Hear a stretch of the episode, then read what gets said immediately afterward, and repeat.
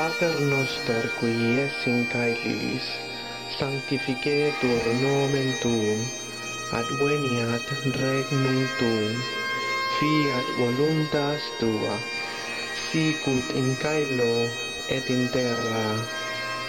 Panem nostrum quotidianum da nobis hodie, et dimitte nobis debita nostra, et nos dimittimus debitoribus nostris, et ne nos inducas in tentatione, sed libera nos a malo.